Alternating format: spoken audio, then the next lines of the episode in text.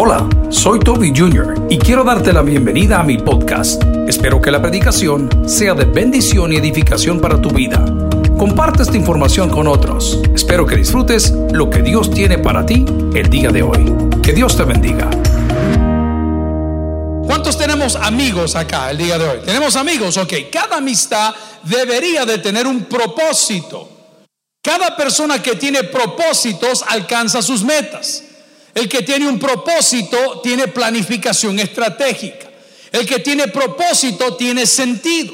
Es por eso que aquel libro que se vendió miles de miles, por no decir millones de copias de Una vida con propósito, no solamente bendijo, de Rick Warren, no solamente bendijo a los que lo leímos, sino también a los que no tenían propósito.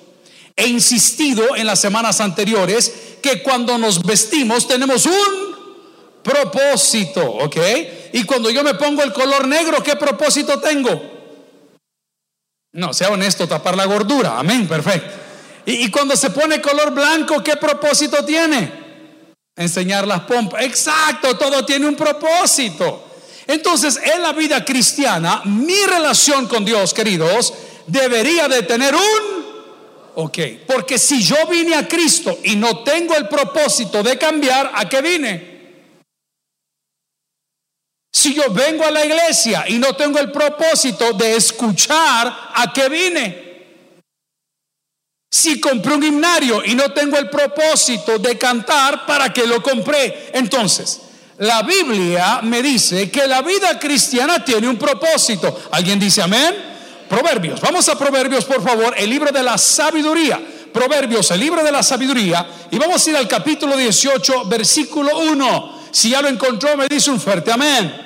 Leemos la palabra del Señor en el nombre del Padre, del Hijo y del Espíritu Santo. La iglesia dice, amén. Su deseo busca el que se desvía y se entremete en todo, y se entremete en todo. Oremos al Señor. Padre, qué privilegio tener esta congregación aquí.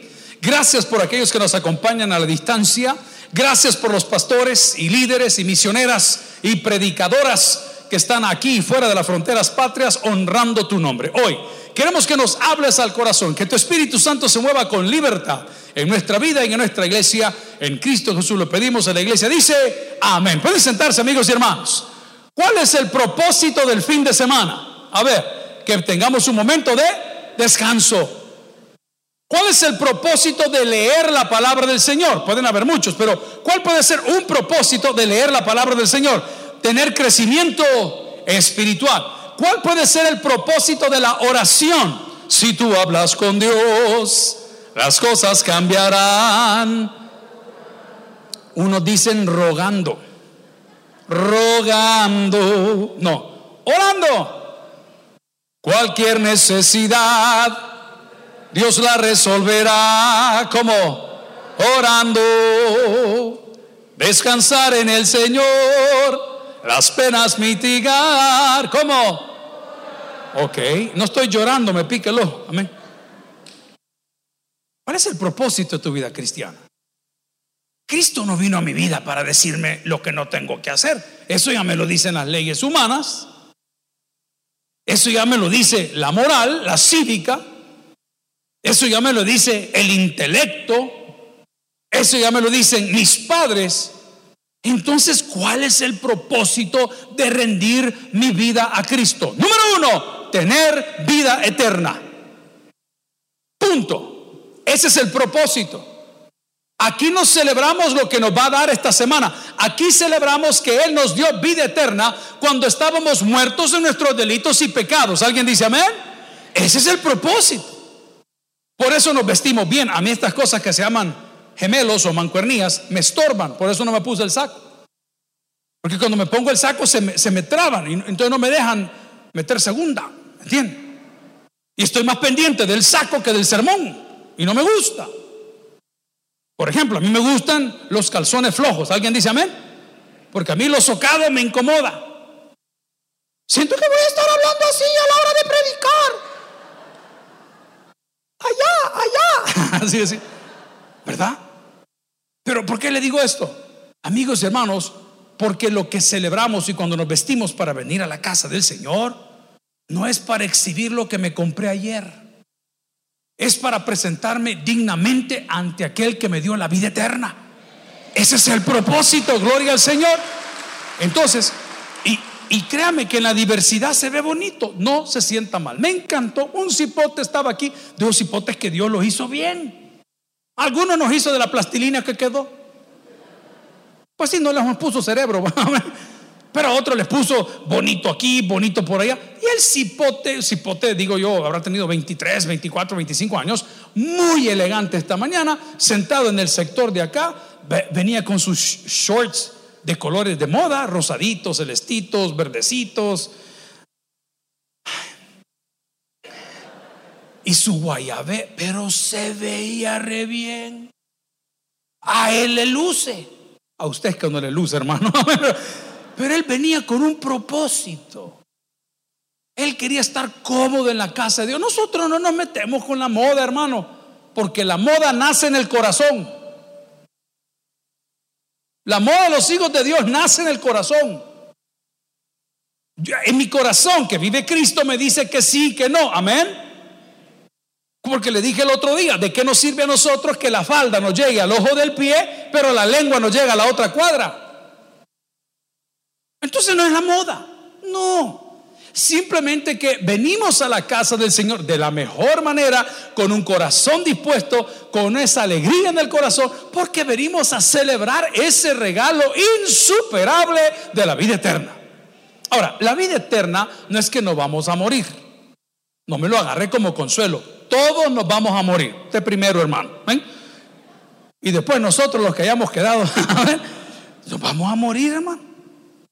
Hay gente que está tan clavada con la muerte que ya escogió qué ropa quiere que le pongan. Si usted ya no se va a dar cuenta. Pero la Biblia dice, ausentes en el cuerpo, presentes al Señor. ¿Alguien le da gloria a Dios por eso? Esa es la vida eterna. No, no, que no morimos, no, vamos a morir. No, si vamos a morir. Unos de una forma, otros de otra forma, unos más temprano, otros más, todos vamos a morir. Pero no celebro la muerte, celebro que voy a estar ausente de este pellejo y presente. Ese es el gozo de la vida eterna. O sea, la vida eterna no es la eternidad, no, la vida eterna es Dios. Saber que voy a volver donde Él me formó, donde Él nos engendró, donde Él nos hizo, donde Él nos pensó. Esa es la vida eterna. Y ese es el primer propósito de venir a Cristo.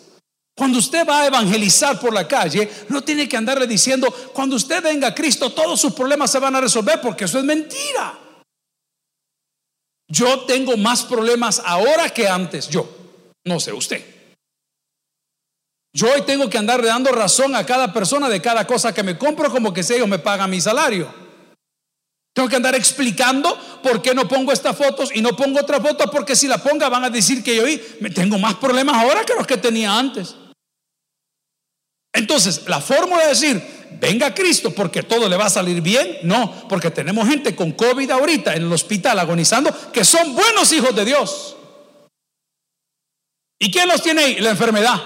¿Y quién promueve la enfermedad? El enemigo, Satanás. ¿Y qué quiere hacerte? Separarte del amor de Dios. Pero la Biblia le puso un paro cuando dijo, nada te separa del amor de Dios que es en Cristo Jesús, Señor nuestro. Ni lo alto, ni lo bajo, ni lo profundo, ni lo ancho, nada. Mi propósito de tener a Cristo en la vida es saber que el día que me toque partir, de la manera como me toque partir, en el momento que me toque partir, yo voy a estar ante la presencia de mi Creador y Dios. ¿Habrá alguien aquí que no lo ha hecho? No se sienta mal. Como predicador yo he pasado etapas donde me he cuestionado a mí mismo si estoy seguro que al morir yo voy al cielo. ¿Sabes por qué? Porque Satanás, como lo dije el domingo a esta hora, el domingo pasado, andaba susurrando, mira cómo sos, mira qué sinvergüenza, mira lo que has hecho, acordate del daño que le hiciste al cuerpo de Cristo, acordate cuando hiciste tal otra maldad. Pero el Señor le contestó y le dijo, ninguna condenación hay para los que están en Cristo Jesús Señor nuestro. ¿Sabes qué hizo? Le puso un paro. Y esta mañana, tu deseo de estar en la casa del Señor tiene un propósito. Es darle la gloria a quien gloria merece. ¿Quién es Él? Dios. Ese es mi primer propósito. Venir a los pies de Cristo no es para que vengas al taber. Ahora les decía que este amigo Lucas Leis nos hizo entender de que el templo es un instrumento. La iglesia somos nosotros, pero estamos enamorados del instrumento. Y lo digo con respeto para nuestros colaboradores y servidores, porque barríamos los baños, arreglábamos los parqueos, estábamos en todo, cuidábamos la casa de Dios, pero no cuidábamos nuestros corazones. Lavábamos los baños, lavábamos las entradas y la salida, pintábamos la casa del Señor, pero no dejábamos de comportarnos mal. Y ahora que hemos estado en cuarentenados, encerrados, con distanciamiento social, como se le llama ahora en el mundo, nos dimos cuenta que no es la iglesia la que nos llena, es Cristo en nuestros corazones. A pesar de que las iglesias están cerradas. Miren, nosotros estamos bendecidos, hermano. ¿Cuántos se recuerdan de Alejandro Estemateas? Ok, ellos tienen una iglesia en Argentina. Bernardo Estemateas, que es un psicólogo, un escritor, hay libros que se los quiero recomendar de él, se llama Gente Tóxica. Por favor, léalo. Lo puede bajar en PDF. La segunda, Gente más tóxica todavía. Ufa, entre tantos que ha escrito. Usted sabe que en Argentina los moles, los shopping centers, las tiendas están abiertas, los parques están abiertos, los bares están abiertos, las plazas están abiertas, todo está abierto, pero las iglesias solo les permiten tener 20 personas por culto. Dígame si no estamos bendecidos aquí.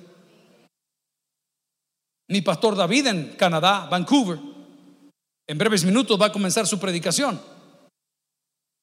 A ellos les permiten 50 personas por iglesia. Y si se pasan, los meten al bote. Esto dice la palabra. Donde hay dos o tres en mi nombre, ahí está el Espíritu del Señor. No son los templos, somos la iglesia. Ese es el propósito de la vida cristiana. El propósito de la vida cristiana, y no critico, solo estoy especificando, no es que tú aprendas a llevar bien tus finanzas. Porque el que vive conforme a Dios lleva su vida ordenada siempre. El propósito de la vida cristiana no es que los domingos vengamos a la iglesia a aprender cómo tener buenas relaciones interpersonales. Porque dice la palabra que quien está en paz con Dios, Dios hará que sus enemigos estén en paz con Él. Cuando venimos a la iglesia, venimos a adorar al único Dios verdadero a ese Dios que nos ha dado la vida eterna. Y por eso nos vestimos así, por eso venimos así. Algunos vienen cómodos, otros vienen estrenando, otros vienen guapos, otros vienen desarraigados, pero vienen bien, vienen con un solo deseo. ¿Y cuál es ese? No desviarnos. Vea conmigo lo que dice Proverbios capítulo 18, versículo 1. Con toda honestidad la palabra nos dice, su deseo busca el que qué, el que se desvía. Entonces, desde el momento que dejaste de venir, desde el momento que dejaste de servir, desde el momento que dejaste de orar, desde el momento que dejaste de participar, desde el momento que dejaste de evangelizar, tenés un problema. Ya te desviaste. Ya te desviaste. Estaba loco por un reloj, un reloj de esos marcas Garmin, que son los que hacen todo lo de posicionamiento satelital de muchas cosas. Los aviones, los carros, los navegadores, las motocicletas tienen esos aparatos de esa marca y otras, pero esa es la más conocida. Y esos aparatos usted los conecta, los carga y una vez los carga, lo conecta a una red y esa red le va a decir usted dónde está. Le va a decir cuántos pasos dio, cómo le marca el corazón, cuál es la meta diaria, la ruta donde tiene, le va a trazar nueva ruta y tiene un satélite pues que lo conecta, ¿verdad? Y usted al apretar el reloj dice volver por la misma ruta. Y usted se perdió. Se perdió. Y solo aprieta el botón, ¡pac! volver por la misma ruta y comienza a decirle al reloj a dónde ir. Váyase derechito por el Salvador del mundo. Haga una parada en Mr. Don. ¿ah? Cruce a mano derecha. Suba, ok. Si usted me dice ahorita, ay pastor, es que ay, yo me he perdido, yo me alejé del Señor, yo no sé qué debo de hacer, solo vuelva a hacer lo que dejó de hacer. No hay donde perderse. No invente. Personas que estamos pasando malos momentos con nuestros amigos o con nuestra pareja o con nuestra esposa o nuestro esposo o con nuestros hijos y ya no los queremos y nos estamos gritando y estamos distanciados y no sé cómo ganarle. Es que no sé qué debo de hacer. Mire, si su señora no es complicada, hermano, para nada. Su señora es complicadísima. ¿Y qué quiere ella? Solo que le diga, perdóname. Solo eso dígale aunque no le dé de comer. ¿Ah? ¿Cuántas mujeres hay en la casa del Señor? ¿Habrá una de las que están sentadas aquí que por un minuto me dan la razón en lo que acabo de decir? Usted no quiere rosas, usted no quiere ropa nueva, sí, amén. Usted no quiere zapatos, no quiere regalos de Navidad, no quiere que la saquen a comer. Usted se conforma con un Marido nuevo dice, no hermana. Usted se conforma con que le pidan perdón. Ya con eso usted va a estar bueno si este viejo así es, hombre. Es que cuando toma es que se pone así. Siento que el Señor está hablando. Dios dice lo mismo. Si Dios no quiere tu pisto, Dios no quiere tu ofrenda, Dios no quiere tu servicio, Dios no quiere tu ropa, Dios no quiere tu carro, Dios no quiere tu terreno, Dios no quiere tus títulos. Dios quiere que le digas, perdoname, Señor. Me equivoqué. Me desvié. Voy a comenzar a hacer las mismas obras que antes hice cuando te amaba, cuando eras prioridad, cuando eras mi Dios, cuando era mi Señor. Porque el propósito de mi relación con Dios, número uno A, es que yo pueda gozar de vida eterna y vida eterna es estar en la presencia de Dios. A mí me duele mucho los engaños que las religiones en el mundo entero nos dan. Y a nosotros de pastores nos toca ir a velorios. Mire, pastor, se murió mi tía, se murió mi tío, se murió mi hermano, se murió mi papá, mi mamá, algún conocido, algún amigo. Creen que pueden venir. Allá ve el pastor Borja. Y cuando nos toca, pues nos invitan y vamos. Y cuando estamos en el lugar, comenzamos a decir, hoy goza de la presencia del Señor. Mentira. Eso es falso. Eso no dice la Biblia. La Biblia dice que a la presencia del Señor van los que han nacido de nuevo. Yo no lo digo, no se enoje conmigo. Y ponga su barba en remojo, porque la mía pueda que esté en llamas hoy. Pero dejemos de darnos a tol con el dedo, que todos los que estamos sentados aquí, si nos morimos hoy, todos vamos a entrar. ¿Qué dice la Biblia que va a entrar? El que ha hecho frutos dignos de arrepentimiento. No es mentira, ¿cómo no? Es verdad, porque la misma Biblia dice, no todo el que me dice Señor, Señor entrará en el reino de los cielos, sino el que hace la voluntad de mi Padre que está en los cielos. Pongámonos claros. No podemos seguir jugando. Yo clamo por mis hijos todos los días. Me encantaría verlos en la presencia del Señor, pero hoy yo aquí no se los puedo garantizar. Los amo. Les he dicho, les he predicado. Han visto a su abuelo, han visto a su mamá, han visto a su tía, han visto a su otra tía, como dos veces al año, pero la ven. No les hemos dado un mal ejemplo. Familia llena de mil defectos, mil problemas. Pero durante 44 años ningún miembro de nuestra familia ha dejado de estar presente en esta iglesia predicándole a cada uno de ustedes. 44 años. Yo quisiera que vayan al cielo. Es mi oración que vayan al cielo. Pero dice la palabra que no es del que quiere, sino de aquel del cual Dios ha tenido misericordia. Esta es la buena noticia, que de muchos de los que estamos aquí ya la tuvo. ¿Alguien dice amén? No, sí, papá, sí. No, yo sí. Hay cosas que uno guarda que ni las usa. ¿Sabe que yo tengo la primera medalla del año de sobriedad de mi papá? En 1965, no había ni nacido. Eso fue cuatro años antes que naciera este pimpollo. Amén. Y la única persona que la podía guardar bien era mi hermana Patti. Y le di la medalla del Grupo Centroamérica, hermana, tú que eres desde la eternidad y hasta la eternidad, guárdala contigo a través de los años que te van. Ahí está guardadito. Cosas que son importantes. ¿Tienes a Dios en tu corazón el día de hoy? ¿O has venido solamente a pagar peaje para ir a hacer lo que te, voladito aquel que tenías para hoy? No.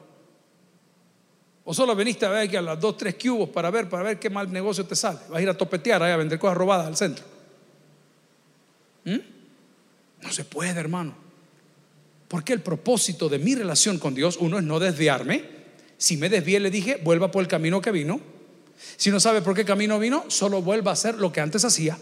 Si no sabe hacer o ya le pasó de no poder hacer lo que antes hacía, pídele a Dios que le muestre el camino. Vaya conmigo al Evangelio de Juan, capítulo 14, versículo 6. Juan, capítulo 14, versículo 6. Pídele al Señor que le muestre el camino.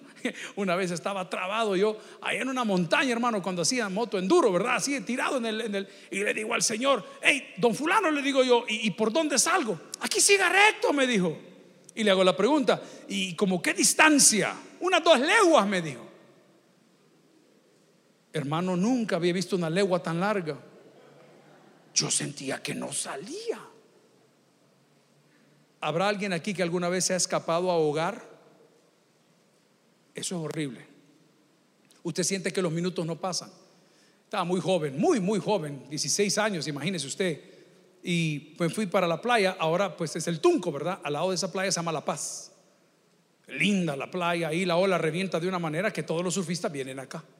Y nosotros estamos en época de colegio. Robertillo y Anuceli, me acuerdo me dice, mira, vamos temprano, que no sé qué. Le digo, papá, le digo, voy a ir temprano, vamos a ir a, surfear con Robert. Mira, hermano, nos vamos a meter a La Paz, que es una playa tranquila, en aquello, para los que hablan el idioma, un gran bananón. Es una tablota grande, lenta, no es rápida, no tiene tres quillas, solo tiene una. Un bananón, algo para ir a divertirse. Ay, hermano. Y ya estando adentro, comienza ese asunto a hablar para un lado y para el otro. Yo sentía que remaba los que abran el idioma y yo no salía, solo veía la costa así, mire, que iba pasando como su suegra viendo en la cocina que hay de comer. Amén. Horrible. Juan 14, 6, lo tiene conmigo, es un texto que debe de manejar de memoria para su crecimiento espiritual. ¿Qué dice la palabra del Señor? Jesús le dijo, ¿qué le dijo? Véame para acá. Entonces, si se perdió, si no sabe cómo volver, si se enfrió de tal manera que no sabe hacer las buenas cosas, solo haga lo que Jesús hacía. No, hay donde perderse. A mí me encanta el maestro que resuelve los problemas en la pizarra con los alumnos. Detesto al maestro que entrega la guía que está dando el Ministerio de Educación, la cuelga. Ahí vean qué hacen. Ahí les queda la guía. Si tienen una duda, me escriben. El docente verdadero es un facilitador y desarrolla los contenidos junto a sus alumnos. Y el alumno comienza a ver y dice, ah, ¿cómo aprendió a bailar usted? ¿Cómo aprendió mi hermanita? ¿Ah? Reggaetón del sucio. ¿ah? ¿Cómo aprendió? Alguien la guiaba. Hoy ya casi no se da, ya a los 15 años no lo celebran, hoy a las 9 la gradúan, ya van para afuera. Antes de los 15 años usted escogía los chambelanes. Y siempre escogía, y había el vals de la cipota que lo bailaba con su papá o si no estaba el papá, pues con el nuevo amigo de la mamá. Porque es el término ahora del amante. Ese no amigo de mamá. Pero bueno. ¿Y qué sucedía? Lo agarraban y mire, tras, todavía me acuerdo. Pura uva, mami. ¿Ah? El Señor nos toma y nos guía y nos lleva y nos instruye y nos motiva y mire qué lindo es Dios, y nos premia. ¿Alguien dice amén? Porque el hacer la voluntad de Él es mucho más agradable que cualquier otra cosa. Yo tengo ahí a mis hijos, ¿verdad? Que a veces les pido favores. Mira que tu mamá va a ir a comprar no sé qué, que no sé qué, y tal vez no tenemos carro en la casa. Le digo, mira, yo estoy fuera, no tengo el carro. Lleva la voz. Yo no tengo gasolina, me dice. Y le contesto yo, ni vas a tener. Pero siempre sale uno de los tres, papi, eh, yo la llevo. Ya después que han hecho el mandado y vuelven a la casa, digo, vení. Siervo fiel. Aquí están estos dos cincuenta. Ah, bueno, ¿y qué quieren? Pues el carro también se lo regalé yo, no bien. ¿Ah? Pero el que es fiel en lo poco, Dios lo pone sobre lo mucho. A Él la honra y la gloria. Les voy a contar una ilustración. ¿Cuántos años mi pastor? No nos decía todos los de la casa. En la iglesia, hombre. Y yo también pasé por las etapas de mis hermanos menores y mayores. Yo pasé por esa etapa y debo de entenderlos. Un día esto voy a compartir una conferencia que no es mía. Es un pastor americano maravilloso que habla de cómo disciplinar a los hijos conforme a la palabra de Dios. Y dice que la disciplina de los hijos debe de ser desde el punto de vista de hijo y nunca de padre. Me encantó. Pero bueno, pues el abuelo les decía, el papá mío les decía, vengan a la iglesia, por aquí, por allá, yo no siempre voy a estar, pa, pa, pa, Lo curioso fue que el día que se fue, había dejado algo que se llama testamento. Y Dios a nosotros nos dio dos, el antiguo y el el antiguo para que veas lo que te va a pasar por no poner atención y el nuevo para que conozcas las bendiciones de seguirle. Y cuando leímos el testamento nos dimos cuenta que a los que menos obedecimos, nos dejó menos. Y a los que más obedecieron, les dejó más. Por eso la hermana Patti es la dueña de todo. no, tampoco. ¿Ah? Había tiene pista. Pero vaya al punto. ¿Cómo querés que Dios te dé si no obedeces? Pues? ¿Mm? ¿Cómo estás aquí diciendo Dios proveerá si nunca has ofrendado, hijo? Aquí o donde tú te congregues, no hay problema. ¿Cómo pues? Esta mañana no tuve tiempo en la emoción de contarles la compra de la frecuencia 89.7 para el resto del Salvador, que celebramos, le damos la honra a Dios. Que una familia de servidores, no grandes empresarios, durante todo el tiempo que no vinieron, en su casa se reunían y trajeron cada uno, todos los miembros de la familia, traían su sobre, fíjese. Y esta mañana el pastor Jorge dijo, pastor, quiero que vea este testimonio. Me dijo, vea esto, pastor. Digo, wow, qué increíble. Pero ¿y cuál es el testimonio? Que se lo dije en el culto pasado. Que la persona, una de ellas, la hermana de la familia, trabajando para una multinacional, a pesar de que la multinacional cerró y posiblemente pueda reaperturar, a ella le siguen pagando su trabajo y su salario como que estuviera trabajando. Y le dijeron, el día que reaperturemos te vamos a volver a contratar. Nunca le quitaron nada. Segunda, una de las señoras fundadoras de esta iglesia de apellido Martínez, uno de sus hijos es pastor y maestro en nuestro colegio, Yuri, hizo una cita esta semana y llegó a la oficina. Y a la hora de llegar a la oficina me dice, pastor, quiero darle este testimonio. me quedé sorprendido, hermana, vino el día adecuado en la fecha adecuada, en el momento adecuado, porque estamos empujando este nuevo compromiso de la compra de la frecuencia. Pastor me dijo, no solamente estaba jubilada, no solamente cerraron el lugar donde trabajaba, pero a mí me indemnizaron con el 125% de lo que me correspondía. ¿Sabe qué hice, pastor? Ponga atención a esto.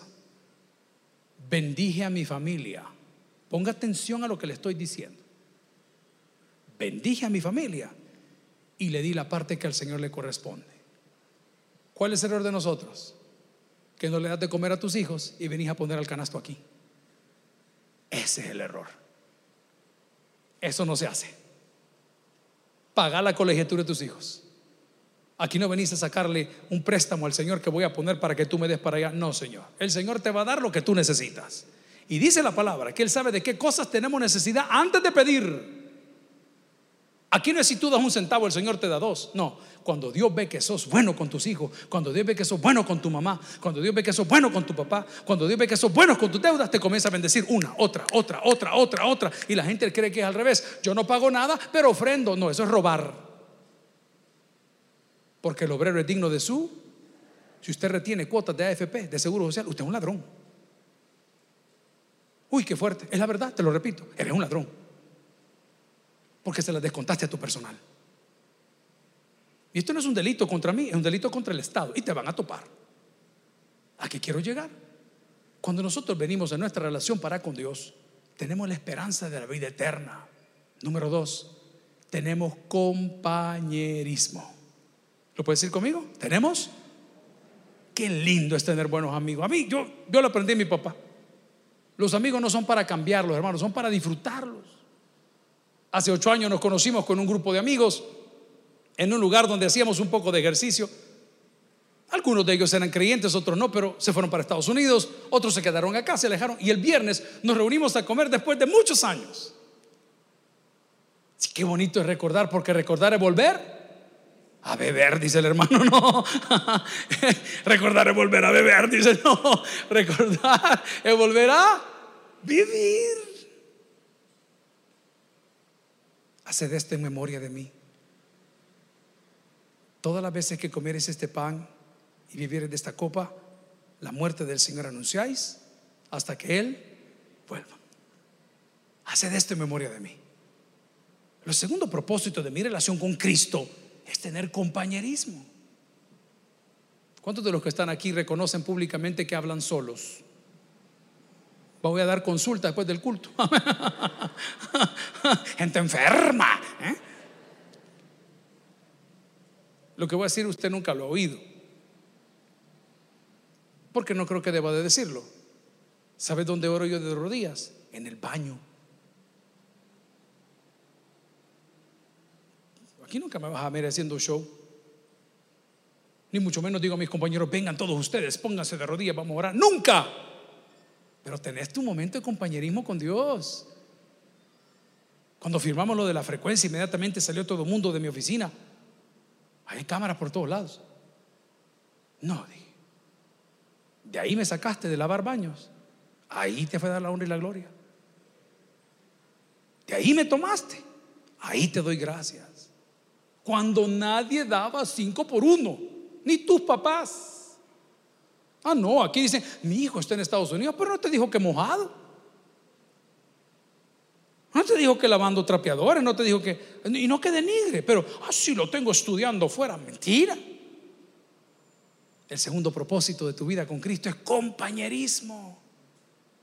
Qué lindo el salmista. Yo no me canso de mencionarlo, ese salmo lindo, que no importa dónde camine, su bar y su callado me van a infundir aliento, compañerismo. la relación con Dios no es para que sufras, no es para que tengas miedo, es para que encuentres en Él un compañero fiel. Voy a citar algo. Vaya conmigo a Proverbios capítulo 18, versículo 22.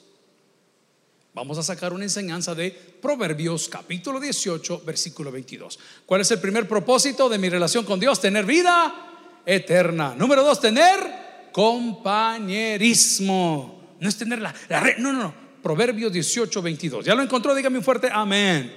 Y dice la palabra, el que haya esposa hay el bien y que va a encontrar la benevolencia de Jehová. ¿Por qué dice esposa y qué tiene que ver con lo que estoy hablando? Porque la iglesia es la esposa de él cordero. Entonces, cuando yo me encuentro con mi prometido, que es Dios, hasta entonces voy a descubrir la benevolencia. Ustedes saben que llevamos 26 años luchando como familia. 26. Y las personas que nos conocen un poco más cerca, se los digo de buena fe. Sabe que a mí nunca me han pedido, regálame esto, regálame lo otro, comprame esto, comprame lo otro, comprame. Nunca. En la vida. Yo no conozco que es que su pareja le diga, yo quiero, necesito tal cosa. No lo conozco, se lo digo con toda confianza. Y ahora le digo, ¿por qué? Porque no tiene necesidad de pedirlo, hermano. A usted le debe de nacer. En el momento que su pareja agarre los ocotes Usted le tiene que decir inmediatamente, ¿quieres el coche bomba? ¿Ah? ¿Quieres sal, amor? ¿Quieres alguaste? ¿Quieres limón? ¿Alguien está entendiendo lo que estoy diciendo? Claro, hermano, si esa es la felicidad. Si la felicidad es el complemento el uno del otro. Entonces la benevolencia de Jehová, el compañerismo, trae, que es el punto número tres, su bendición. Tener una relación con Dios es tener tu vida garantizada. Tengo algunos amigos que son corredores de seguros y me dicen, pastor, ¿y usted no ha asegurado? Hermano, si yo pago seguro no salimos con los gastos de estos edificios, no salimos. Es un montón. No, no lo puedo hacer. Pero 44 años más tarde te puedo decir que hasta aquí Jehová ha sido fiel. Te hago una pregunta. No estoy en contra de los seguros. Si estuviésemos pagando unos 10 mil pesos al año, al año, por 12 meses, ¿cuánto es? 120. Por 44 años, ¿cuánto es? ¿Algún diputado que pueda leer números aquí? ¿Ah? ¿Cuántos templos hubiésemos construido? ¿Mm? Así es Dios. Jehová dio, Jehová quitó, sea por los siglos, Jehová bendito. Entonces, tener mi amistad con Dios tiene, tiene un propósito, vida eterna, compañerismo y la benevolencia del Señor. ¿Habrá alguien en esta mañana que quisiera conocer a ese Dios benevolente? Amén. ¿Qué debo de hacer entonces, pastor? Vuelven amistad con Él. Yo tengo un listado de cumpleañeros en mi escritorio que se va modificando con el tiempo, o se va agregando, se va quitando. Pero una de las cosas que yo aprendí de mi papá es que las amistades se cuidan. Mande una libre queso, hermano. Ayer venía de hacer una boda y le digo a la mamá de mis hijos, acabo de hacer una buena obra. ¿Y qué hiciste? No te digo porque si te digo no cuéntale. No, pero decime qué hiciste porque ella es algo comunicativa. Del original hebreo. ¿Ah? No, le digo, pero mira, ¿sabes qué se siente? Se siente bien. Siempre veo a los vigilantes de ese centro comercial cansados con las escopetas para un lado, asoleados, los ojos bien irritados. Yo había pasado comprando pan. ¿A cuánto nos gusta el pan? En el cielo va a haber pan, hermano. Amén. Lo que no van a ver son peperechas, cuidado. Solo honradas van a ver. Y compré una cajita extra de pan. Y cuando vimos a los muchachos, digo, para el café, maestro. No me creía el desgraciado. Imagine cómo lo trata la mujer. No me creía. Ah, así salvadoreño, típico. Ah, sí. Yo le garantizo que ese pan que yo envié no es porque Dios me va a mandar uno hoy, es porque ya me lo había enviado el viernes. Una hermana pasó por la casa y me dijo, pastor, aquí le dejo a mi hija. Ah, digo, aquí le dejo esta semita, me dijo, amén.